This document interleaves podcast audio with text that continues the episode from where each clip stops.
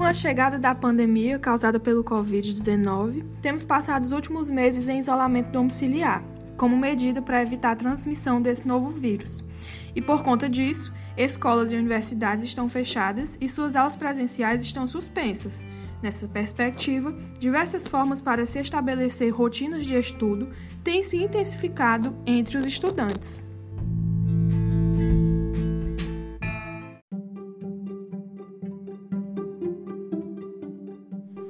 E a partir disso, o primeiro episódio do Poeircast abordará os métodos de estudo utilizados por estudantes, suas principais dificuldades e algumas dicas importantes de como manter a concentração e uma rotina de estudos em um período tão conturbado.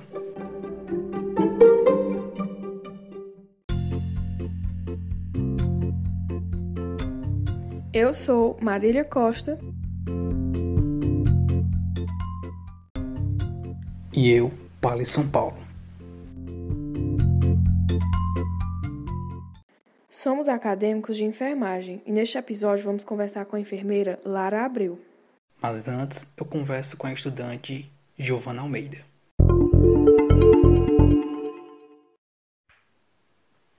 Olá, Giovana, tudo bem? É, primeiramente, eu queria que você se apresentasse e falasse um pouco sobre como foi que começou o seu interesse em, em organização de métodos de estudo é, já foi algo que veio desde a infância ou você teve algum professor, ouviu algum youtuber e que a partir disso decidiu eu quero montar o meu método de estudo. Oi, eu tenho 20 anos e sou residente da cidade de Campos Sales. Voltando um pouco para a parte dos estudos, é, eu terminei o meu terceiro ano em 2017 e estudei escola pública. Fui aprovada em algumas universidades, tanto federais como no ProUni 100%. Então, eu decidi fazer enfermagem na UFPB. Também fui aprovada aí na UFPI, tenho um carinho enorme pela universidade. Mas enfim, fui fazer enfermagem na UFPB. Cursei um semestre e meio, então decidi trancar. Meu sonho sempre foi é, fazer medicina. Então, eu resolvi trancar para estudar para medicina. É, então, eu tive que começar do zero, ter organização, disciplina. Eu sempre estudei sozinha, nunca estudei, nunca fiz cursinho presencial. Então, eu tive que, que realmente desenrolar para manter esse método, para ter uma rotina. E os meus métodos, praticamente, eles são baseados nos meus erros. É uma coisa que eu escuto muito do meu mentor é que a coisa mais fácil que tem é estudar errado. E realmente é. A dificuldade não é você sentar e estudar, a dificuldade é você estudar da maneira certa. Então, é, ao longo desses anos que eu venho aí lutando, é, eu aprendi muito com meus erros, eu acredito que eles são os meus maiores mentores. Mas em relação a mentores, assim, youtubers, que tem uma grande inspiração, que é o professor Gilberto Augusto. Ele tem um canal no YouTube, ele dá muitas dicas bacanas sobre métodos de estudo. Ele tem um Instagram repleto de também de dicas e ele ajuda muito os alunos que seguem ele, enfim. É, eu acho que acredito que ele é meu maior mentor. Incrível, Giovana. É, mas ao longo dessa tua jornada de estudos, você deve ter encontrado diversos empecilhos. É, tu pode citar pra gente os que mais dificultaram estabelecer uma organização? Sim, sim. É, quando a gente está trilhando uma jornada, no meio dela a gente encontra muitos empecilhos, né? É, eu acredito que o, o empecilho central seja a disciplina. A disciplina tanto é um empecilho como é a solução. É, a falta de disciplina ela vai gerar muita frustração no final dessa jornada. Quando você está na escola, no cursinho, na faculdade, enfim, já é difícil de manter a disciplina, né? Para quem faz aí sabe que é difícil, mesmo assim é difícil manter a disciplina. Mas eu acredito que esses ambientes ele condicionam um pouco muito o aluno em relação à cobrança, em relação a você estar com outras pessoas que também estão estudando. Eu acredito que isso condiciona. É, mas estudar sozinho em casa é, uma grande, é um grande desafio, porque realmente é você por você mesmo. Você tem que estar tá se policiando, você tem que ter uma disciplina, mas você não tem aquela cobrança. E é por isso que sua disciplina e o policiamento tem que ser maior em cima de você mesmo. Porque não tem um professor te cobrando para fazer exercícios, não tem um professor te cobrando para você estudar tal conteúdo, você estudar tal matéria. Não tem uma, um horário ali específico que você tá na escola, que você tá no cursinho, sabe? Você tem, claro que quem estuda em casa tem que ter esses horários. Só que é uma coisa diferente de você estar tá no cursinho, na escola, na faculdade, porque você determina esses seus horários. É, no cursinho não, você tem lá, você tem aula é, com horários definidos, tem horários de estudos com horários definidos. Então, é um ambiente que vai condicionar mais essa disciplina. Diferente de você estudar em casa, que você tem que estabelecer esses horários e você tem que se policiar para cumprir esses horários, tem que se policiar para evitar distrações, enfim. Eu acredito que um empecilho maior para quem estuda em casa, principalmente, é a questão da disciplina. Sim, com certeza.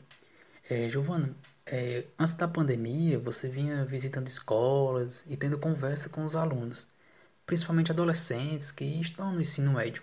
Mas com a chegada da pandemia, as aulas presenciais elas foram suspensas e ainda estão.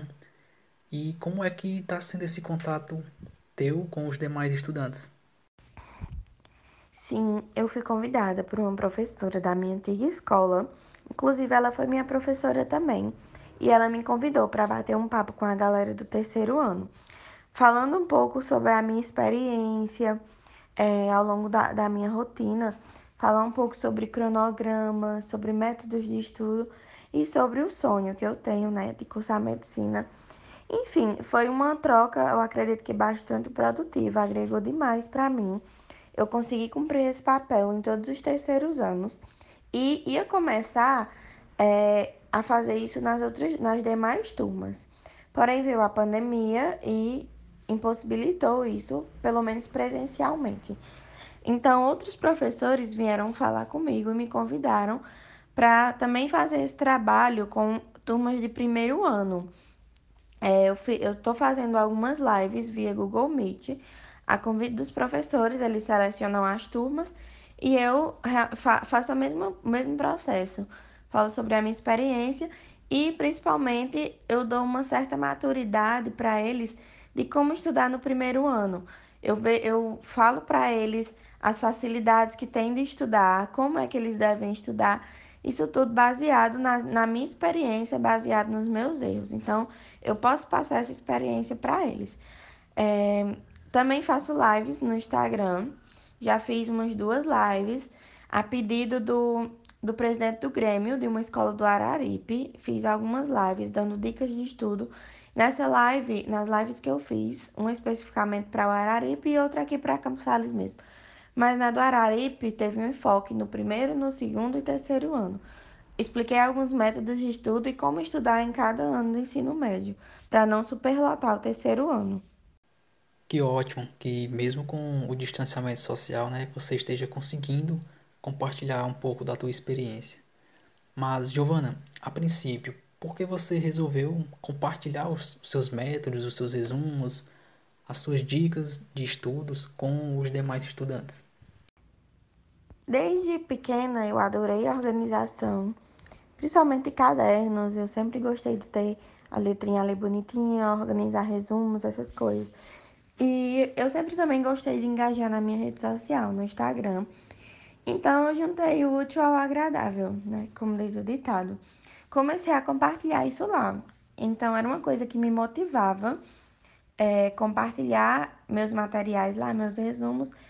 Então comecei a receber retorno desse compartilhamento, né? As pessoas, geralmente alunos, me mandavam mensagens dizendo que admiravam os resumos, enfim, que estava ajudando eles. E aí eu comecei a ir mais fundo, além de resumos, eu, começava, eu comecei a compartilhar a minha rotina, comecei a compartilhar dicas de estudo. E à medida que eu ia aprofundando e compartilhando, eu ia recebendo mais retornos de pessoas dizendo que estava ajudando. Então, isso era uma coisa que me deixava muito feliz e que me motivava muito. A partir disso, é, os professores começaram a me convidar para fazer essa troca com os alunos, né?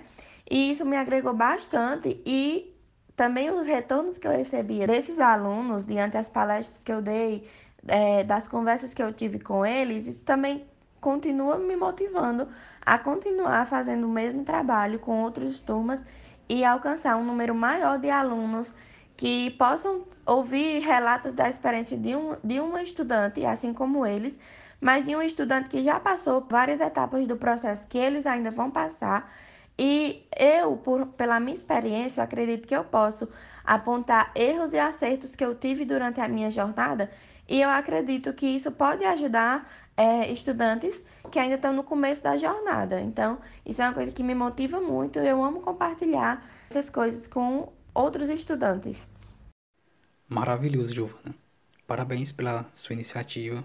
É um trabalho incrível. No entanto, né, ao longo desse contato que você vem tendo com esses adolescentes, com esses estudantes, quais foram as principais dificuldades que eles têm te relatado? É, de acordo com a experiência, as conversas que eu tenho com esses estudantes, eu vejo que eles têm muita dificuldade em, manter a disciplina. Primeira dificuldade que eles têm realmente é montar um plano de estudos, é montar um cronograma, definir horários, definir o que estudar e como estudar, e associado à disciplina. Acredito que essas são as maiores dificuldades dos estudantes em geral, inclusive para mim, e são as maiores dificuldades que eles relatam para mim. Eles vêm muito me perguntar sobre como é que eu monto meu cronograma, como é minha rotina. Enfim, por isso que foi um dos motivos também que eu decidi continuar compartilhando essa rotina nas minhas redes sociais, porque tem muita gente que me segue, eu tenho muito público que são estudantes, então eu recebo muitas mensagens lá é, perguntando como é que eu crio rotina, como é que eu crio é, cronograma de estudos, como é que eu me organizo para es escolher o que estudar.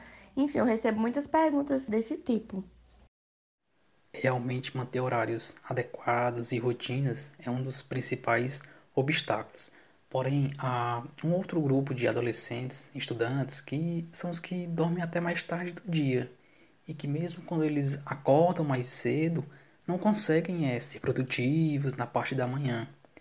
Como, é, como adequar uma rotina de estudos a esse grupo? O sono ele é um dos principais fatores da produtividade, né? A gente não consegue ser produtivo se estiver cansado. Então, o sono vai revitalizar tudo. É interessante que se tenha um sono de qualidade e ter que ter a quantidade de horas adequadas também. Pelo menos de 7 a 8 horas de sono. Só que a gente diz isso, mas isso também é variável de pessoa para pessoa.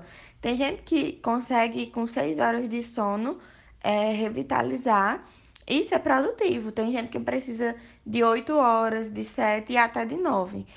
Mas eu acredito que a qualidade vem antes da quantidade. Em relação à galera que acorda mais tarde e não consegue ser produtiva, eu acredito que cada pessoa tem que conhecer sua rotina. Quais são as atividades que você tem no seu dia? É, qual o horário que você rende mais? Se é pela manhã, se é pela tarde ou pela noite. Tem gente que rende mais até de madrugada. Então, eu acredito que isso também é muito relativo. É, meu horário de rendimento, que eu alcanço o pico, é pela manhã. Também à tarde eu tenho um rendimento, só que meu rendimento cai na parte da tarde é, em relação à parte da manhã. Então, eu acredito que isso é bem relativo. E uma dinâmica que eu faço com, com a galera que me pergunta sobre como definir horários para poder montar o cronograma de estudos, né? Eu aconselho eles a pegarem uma folha de papel e nessa folha colocarem todas as atividades que você realmente faz no dia, sabe? É, se você malha, se você trabalha, se você tem um hobby, se, enfim, tudo que você faz no dia, você coloca numa lista de papel. E depois você sai olhando o que é fixo, o que você não pode deixar de fazer de jeito nenhum, e o que é flexível, o que você pode adequar um horário ali se sobrar tempo, e o que você pode até mesmo retirar e vê o tempo que sobra e vai encaixando os horários de estudo. É, quando você souber o tempo que sobra para você estudar e você analisar qual período você é mais produtivo, em qual turno, aí você vai começando a encaixar os seus horários de estudos no seu tempo, que é livre, né? Tirando as tarefas que são fixas, e de acordo também com o tempo que você é mais produtível. Então, acredito que a partir dessa dinâmica a pessoa consegue montar um plano de estudos e consegue adequar seus horários a cumprir esse plano. Quem necessariamente precisa acordar cedo no outro dia, é interessante que procure dormir um, é, mais cedo para que se tenha um sono de qualidade. Eu acredito que um dos maiores empecilhos de dormir cedo é o celular. Então, quem tem esse problema de ficar na, deitado mexendo no celular e quando vê já é de madrugada, procura dormir com o celular longe do quarto, para que você não fique ali ligado nas notificações que estão chegando. Então, acredito que deixar o celular longe do quarto é uma das dicas para você dormir mais cedo. Entendo. É, Giovana, e para esses adolescentes que demonstram terem maiores dificuldades em estabelecerem um método de estudo, quais são as dicas ou um, um direcionamento que você pode falar para eles? Tem um método de estudo que ele é bem clássico e ele é muito eficaz. Chama ATER, a de aula, T de teoria, E de exercícios e R de revisão. Eu acredito que esses são os pilares que seguram a aprendizagem. Tem uma grande diferença entre informação e conhecimento. Informação é quando você está ali assistindo a aula do professor e ele está ali lhe explicando o conteúdo. E você olha para ele e diz: Ah, entendi. Isso é informação. Agora, para você transformar essa informação em conhecimento, que é realmente o aprendizado, você precisa passar a informação para a memória de longo prazo. Então, dessa forma, você transforma a informação em conhecimento. Informação é aquilo que passa, conhecimento é aquilo que fica. Para você transformar essa informação em conhecimento, você precisa cumprir os pilares desse método e principalmente exercício e revisão. São duas coisas que não podem faltar um processo de estudos. A revisão, ela vai gerar repetição da informação na sua mente. Então, ela vai acabar indo para a memória de longo prazo. É que nem quando você está escutando uma música e você gosta muito. Você não consegue aprender essa música da primeira vez. Você precisa ficar escutando ela até que você aprende. É a mesma coisa no processo de estudos. Você precisa ficar é, investindo muito em revisão, em revisão, até que essa informação vire conhecimento.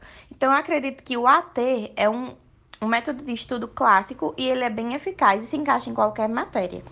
Agora, qual é a maneira inteligente de aplicar esse AT? É você otimizar ele. Vai ter matérias que você tem menos dificuldades, matérias que você vai ter mais dificuldade.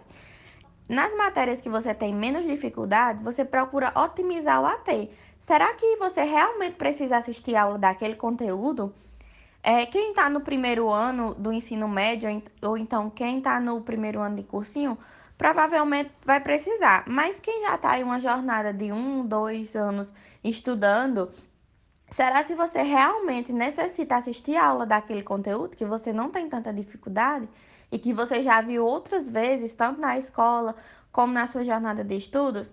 Então, acredito que uma maneira inteligente de aplicar esse método é otimizando ele, tentando queimar etapas que você realmente não precisa. Para isso, você precisa desenvolver muito a autoconfiança, porque tem gente que é muito inseguro, acha que tem necessidade de assistir aula de todas as matérias, de se aprofundar então, tem gente que realmente tem essa insegurança e precisa assistir todas as aulas, precisa se aprofundar em todas as teorias de todas as matérias. Teoria é muito importante. Só que essa teoria ela tem que condizer com seu estágio de aprendizado.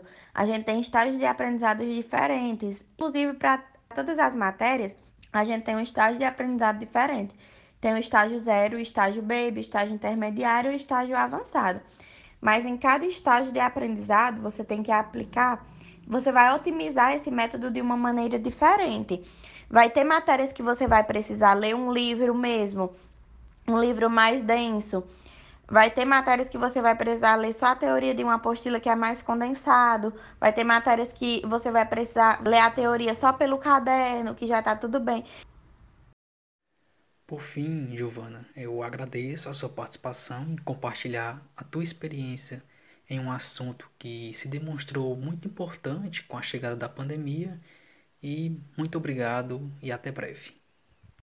Eu agradeço o convite por poder passar um pouco da minha experiência aqui também e atingir um número maior de pessoas É uma coisa que faz meu coração cantar, relatar a minha experiência e através dela poder ajudar alguém.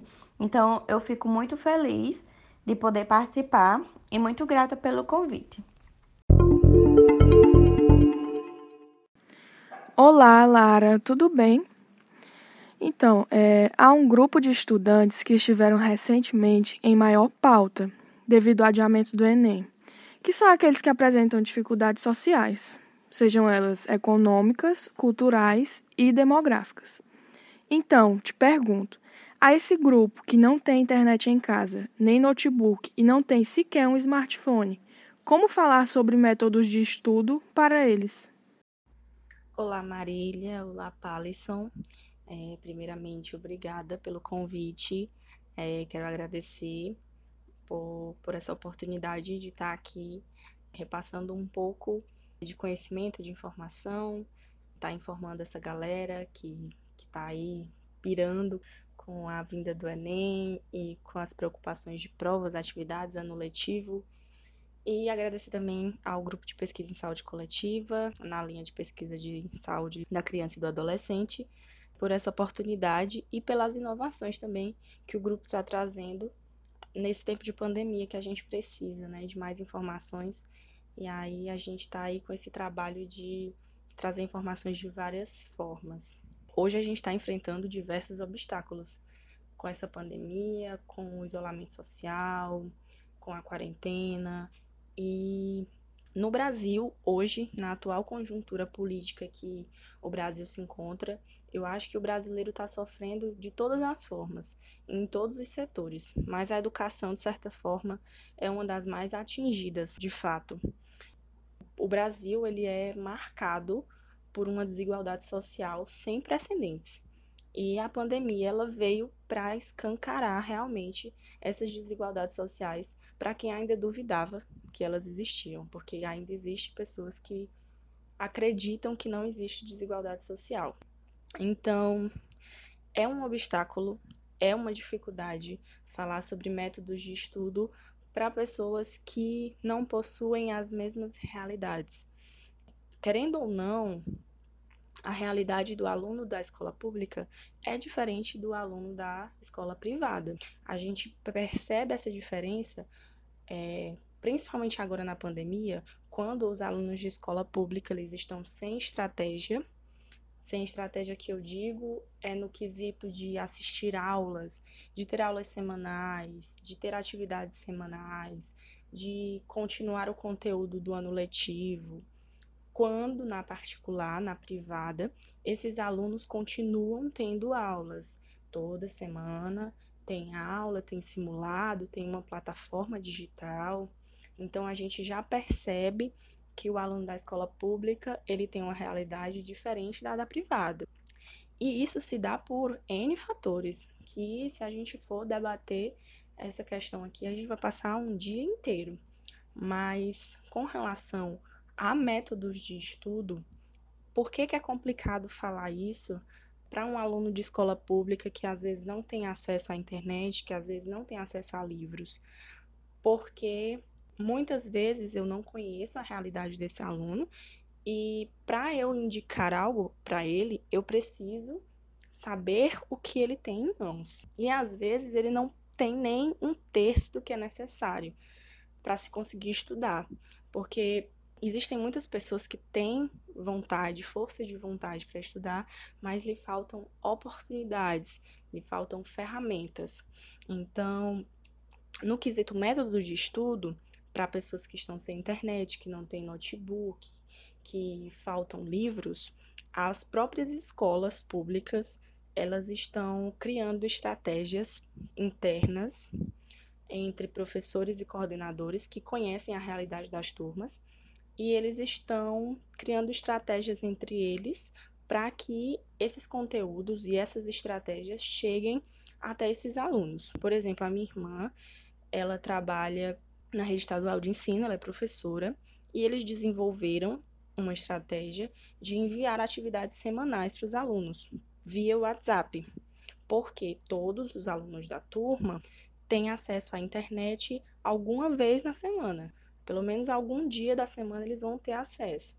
E aí, no dia que eles tiverem acesso a essa internet, eles vão poder responder a atividade e devolver. Então, fica acessível, entre aspas, fica mais acessível e não perde tanto o conteúdo que seria dado presencialmente. E quando eu falo em ter acesso à internet uma vez por semana, parece uma coisa tão distante né, da, da gente, da nossa realidade, porque todo mundo hoje em dia tem um Wi-Fi, todo mundo hoje em dia tem um smartphone, mas na cabeça de alguns que todo mundo tem. Porque no censo do IBGE de 2018, eles mostraram, a pesquisa mostrou que uma em cada quatro pessoas no Brasil não tem acesso à internet. Ou seja, se você for pegar um número total, em 2018, 46 milhões de brasileiros não tinham acesso à internet. Então, é muita gente, muita gente. E dentro desses 46 milhões, tem muitos alunos, muitos alunos que não conseguem estudar direito, que não conseguem colocar a matéria em dias. E aí a gente sabe como que o vestibular tem sabotado essas pessoas, como o Enem, principalmente, tem sabotado essas pessoas com a realidade diferente. Então, o importante agora, antes de se falar em métodos de estudos para pessoas que não têm é, acesso à internet, é necessário conhecer primeiro essa realidade e adentrar nessa realidade da forma mais acessível possível, seja pelo rádio, seja pela televisão, seja por bater de porta em porta, não em sentido literal, né? Porque devido à pandemia a gente não pode visitar ninguém.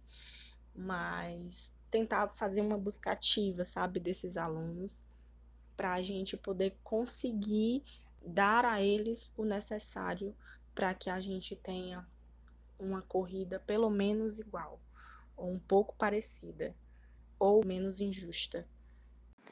Lara, durante tua graduação, você teve a experiência de ser professora de um cursinho para Enem, o curso Paulo Freire da UFP.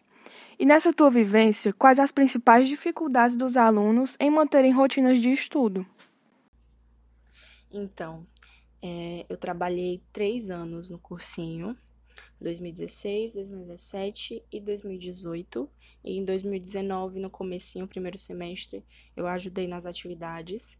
Mas como professora mesmo, foram uns três anos, de 2016 a 2018.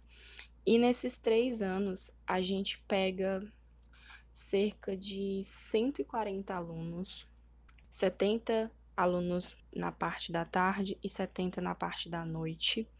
E durante o ano a gente vai tendo uma evasão e aí novas pessoas vão entrando. Então passam mais de 200 pessoas pelas nossas mãos, o cursinho. E o cursinho, ele traz muitas realidades diferentes. Por exemplo, na turma da tarde, a gente pegava 70 alunos com um top de 17 anos, 19 anos, uma galera que ainda estava no ensino médio, que ainda ia para a escola pela manhã e à tarde ia para o cursinho.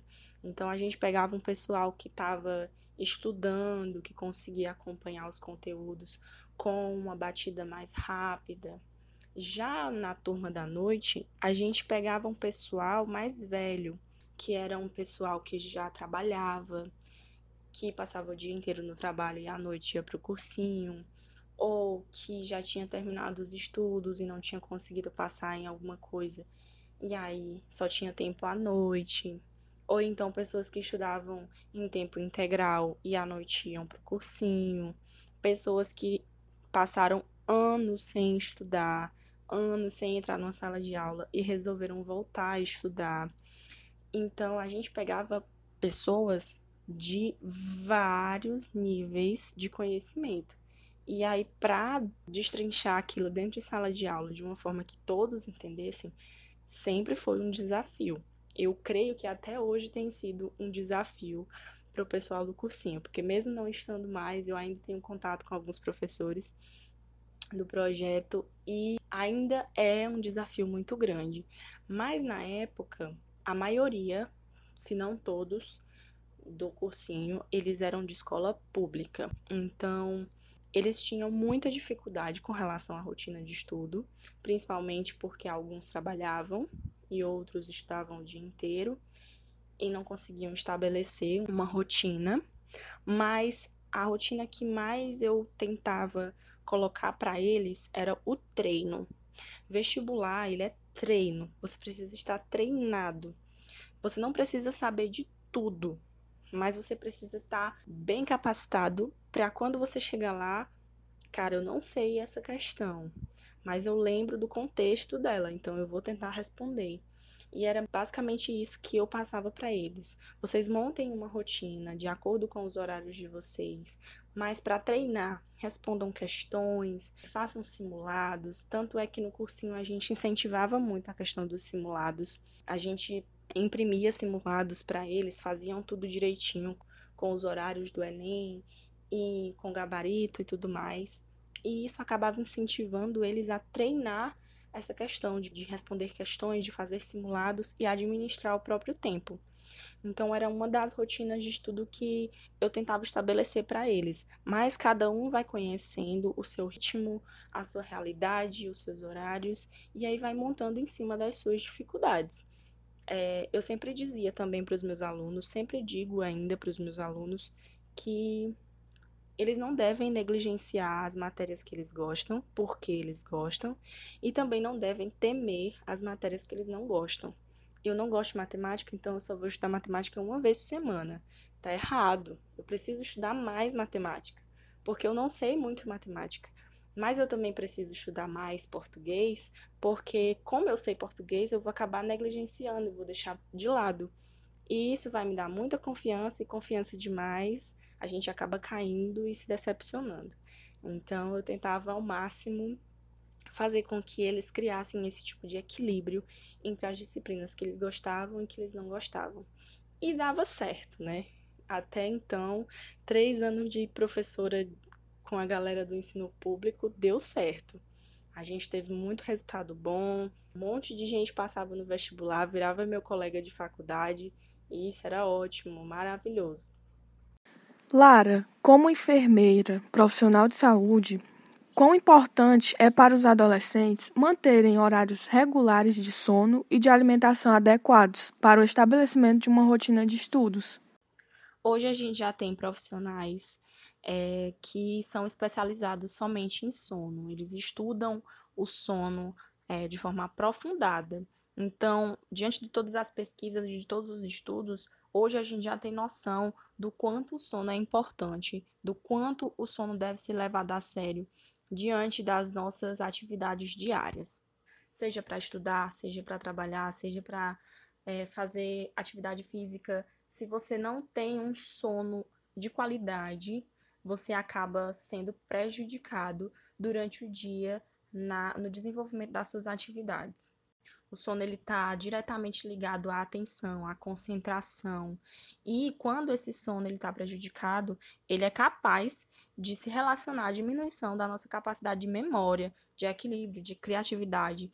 Então, essa importância do sono, ela é por muitas vezes subestimada.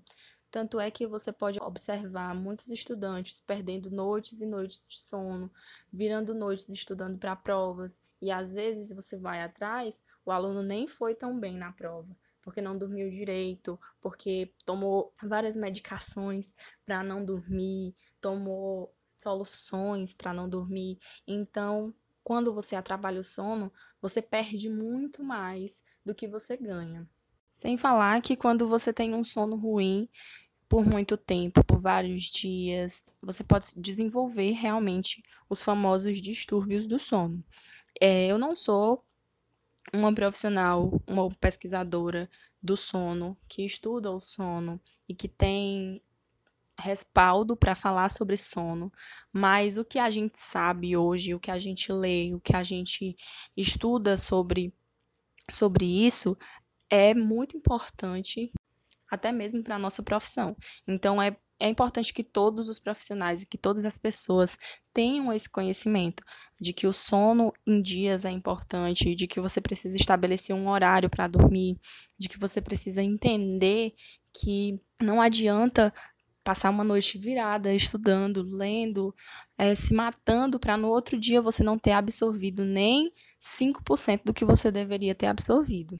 E a alimentação, ela está diretamente ligada também ao sono. Quando você se alimenta é, de alimentos muito gordurosos, de difícil digestão, quando você consome álcool, ou café, ou refrigerante para poder ficar acordado, isso atrapalha o seu sono, isso atrapalha o seu desempenho também com relação às, às suas atividades, ao seu estudo.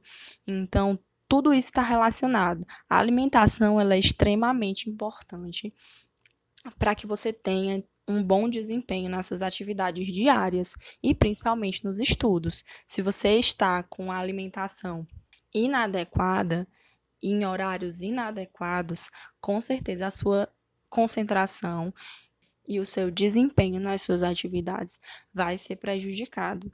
A gente tem vários nutricionistas aí batendo nessa tecla da, da alimentação saudável, da alimentação balanceada para os estudantes, e é muito importante a gente estar tá ouvindo esses profissionais, consultando esses profissionais que estão aí se esforçando para passar as informações necessárias para que essas pessoas consigam realmente ter êxito nas suas atividades diárias. É, eu queria que você falasse um pouco sobre quais os métodos de estudo que você considera mais eficiente e eficaz para quem tem o acesso à internet e qual o método mais eficiente para quem não tem esse acesso. Quando a gente fala em métodos de estudos, a gente tem uma visão bem ampla do que seria isso, né? Tem vários tipos de métodos que a gente pode utilizar. Tem vários tipos de aplicativos que a gente pode utilizar como suporte tem vários tipos de vídeos, de pessoas que tratam desse tipo de assunto nas escolas e tudo mais. Para esses dois públicos, para as pessoas que não têm internet, para as pessoas que têm internet, os métodos de estudo eles só vão variar devido às ferramentas que vão ser utilizadas. Por exemplo, o método de estudo que eu que eu mais indico para vestibulandos, por exemplo, é você conhecer a sua prova, a prova que você vai fazer, e você treinar em cima das questões que caem nessa prova. Porque normalmente o vestibulando ele já tem uma noção dos conteúdos que vão cair no vestibular, porque é um conteúdo de ensino médio, ele vai passando primeiro, segundo, terceiro ano. Então, acerca dos conteúdos que vão cair nas, nas provas, já é de conhecimento geral que é diferente é o nivelamento, né, da pessoa. São os níveis que essas pessoas têm. Então, quando a gente vai estudar, se preparar para o vestibular, por exemplo, o treinamento, conhecer a prova do vestibular, é fazer questões desse vestibular, elas podem ser feitas tanto na internet, quem tem internet, e quem não tem internet. A impressão dessas provas, a disponibilização dessas provas, em folhas, em papel mesmo, e serem realizadas em casa, está acessível tanto a pessoas que têm internet quanto às pessoas que não têm internet. Porém, a gente tem que levar em consideração sempre que as realidades elas são distintas, então não são todas as pessoas que têm, por exemplo, esse acesso a uma impressora, a dinheiro para imprimir numa Xerox. Então, a gente vai tendo que adaptar utilizar as ferramentas dos livros, as questões de livros, é, tirar xerox de poucos materiais aos poucos, é, para poder não ter um, uma sobrecarga, digamos assim, financeira com relação ao material. E com relação também a tempo e concentração, a gente tem os métodos de estudo também com relação a isso. Por exemplo, um método muito conhecido é o Pomodoro. O que é isso? Você faz uma lista dessas tarefas que estão pendentes ou desses conteúdos que você precisa estudar, e aí você vai fazer um cronômetro para 25 minutos, por exemplo. Você pode usar o despertador do celular e nesses 25 minutos você vai escolher uma tarefa, vai escolher um conteúdo e vai trabalhar em cima desse conteúdo. Só que quando você for fazer isso, você tem que estar com toda a sua concentração. Você não pode ter celular perto, você não pode ter uma TV perto, nada que te distraia. Você vai dedicar esses 25 minutos exclusivamente para o conteúdo. Quando o despertador tocar, acabar os 25 minutos, você vai fazer uma pausa de 5 minutos. E aí você vai dar uma volta, vai beber uma água, vai fazer um alongamento para poder relaxar e vai riscar esse conteúdo que você estudou da sua lista que você fez lá no começo. E aí, depois que você relaxar os seus cinco minutos, você vai colocar o seu despertador de novo para mais 25 minutos e vai estudar mais um conteúdo que seja diferente do que você estudou no último Pomodoro. E aí, você vai fazendo isso gradativamente. Só que a cada intervalo, ao invés de 5 minutos, você pode ir aumentando mais 5 minutos. Nesse você tirou um intervalo de 5 minutos. No próximo intervalo você já tira 10. No próximo você já tira 15. Só que também não vale chegar a uma hora, por exemplo. No máximo 30 minutos. E aí você volta de novo aos trabalhos.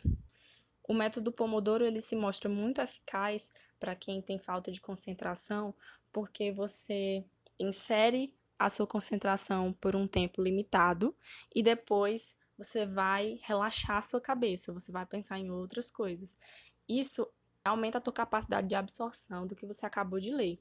Então, isso funciona para quem estuda com a internet e para quem estuda sem internet, para quem pega um material de livro, para quem pega uma questão impressa.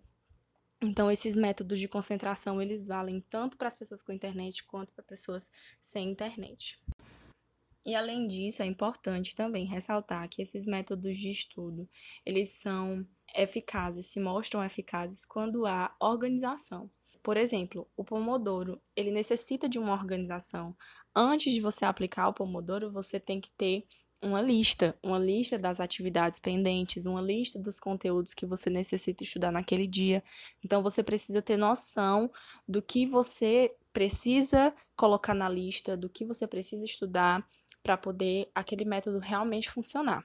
É, até dando uma ressalva aqui com relação ao Instagram do grupo de pesquisa em saúde coletiva, na linha de saúde da criança e do adolescente, que a gente está disponibilizando lá é, várias dicas sobre estudos, sobre é, métodos de estudo, sobre aplicativos, inclusive, que vão auxiliar nessa organização. É, a gente disponibilizou também essa semana um modelo de planner para que os estudantes eles possam estar tá se organizando, estar tá organizando suas tarefas durante o dia e durante a semana. Então, essa organização é, acima de tudo, mais importante para que esses métodos de estudo eles sejam realmente eficazes. Como os professores e instituições devem se organizar frente às demandas de cada aluno? Quais são as dificuldades das escolas públicas e como tem sido essa reformulação do ensino no âmbito público? Devido a toda essa mudança no sistema educacional por conta da pandemia, nessa troca de aulas presenciais com aulas EAD, é, os professores das instituições eles devem estar mais atentos com relação às didáticas utilizadas nas aulas, tanto nas aulas EAD quanto nas aulas escritas. Como assim nas aulas escritas? É, nos materiais que eles enviam aos alunos. É, os materiais eles precisam ser bem claros. Então, quanto mais didática, melhor para que o aluno consiga absorver aquele conteúdo. Mesmo porque a gente pensa que quanto mais tempo a gente tem, melhor a gente faz nossas tarefas. Mas é totalmente o contrário. Quando a gente tem mais tempo, a gente fica mais acomodado e a nossa cabeça funciona bem mais devagar, a gente fica mais lento. Então, quanto mais didático o professor for com relação aos conteúdos, melhor vai ser a absorção do aluno com relação a esses conteúdos. E aí entra essas dificuldades com relação às escolas públicas. Por quê? Porque nas privadas você ainda tem a possibilidade de realização de lives, a realização de aulas gravadas, onde você pode enviar para os seus alunos via WhatsApp, via redes sociais, onde você pode enviar material para o e-mail dessas pessoas, onde você pode estar tá fazendo N ações com relação aos conteúdos e às aulas que seriam dadas presencialmente e a gente sabe que a realidade da escola pública ela diverge totalmente dessa outra da privada. Então, é muito difícil para o professor conseguir se adaptar a algo onde ele não tem nenhum tipo de suporte para auxiliar o aluno nesse momento. E essa reformulação do ensino no âmbito público, ele tem caminhado a passos muito lentos. Esse ano de 2020 realmente está sendo um ano de provações para os alunos que não têm é, acesso à internet e acesso à tecnologia para ficar por dentro dessas aulas e desses conteúdos e não perder o ano letivo. Então, está sendo um desafio não só para os alunos, mas também para os professores, porque muitos deles são despreparados, é, não conseguem fazer nada que, que saia da caixa da sala de aula. E isso não dá nem para julgar, porque realmente foi uma situação que pegou muitos de surpresa, todos, na verdade, de surpresa. E é muito difícil você elaborar um sistema emergencial para dar suporte a tantas pessoas que necessitam. Então, é um desafio, os professores das instituições, tanto privadas quanto públicas, eles estão precisando fazer esforços dobrados para poder conseguir cumprir com o seu papel de professor. E a gente tem que começar a colaborar com eles, tanto nós profissionais, professores, quanto os alunos, quanto os gestores das escolas, das universidades, porque a gente, quando a gente fala em escola, a gente está num âmbito, mas se a gente for voltar lá para as universidades também, o nosso olhar para as universidades, é, eles também estão passando por esse tipo de situação. Então, a gente pega o âmbito educacional inteiro, como um todo. E acho que está sendo um desafio para todos os professores e para todos os alunos também. Lara, nós do Puericast agradecemos demais por você ter compartilhado é, a sua experiência e a visão profissional sobre essa temática, que, como a gente sabe, com a pandemia intensificou ainda mais as iniquidades sociais. Muito obrigada por sua participação e até breve.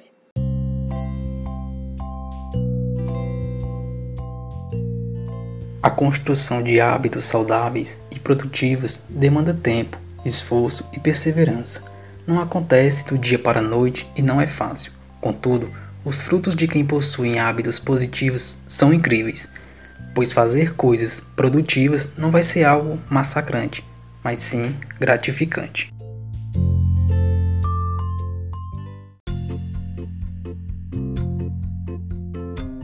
Este foi o primeiro episódio do Poericast. A gente vai ficando por aqui. Siga a gente no Instagram e Facebook através do arroba.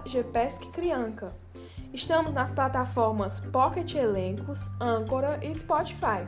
Até o próximo episódio. Se cuidem!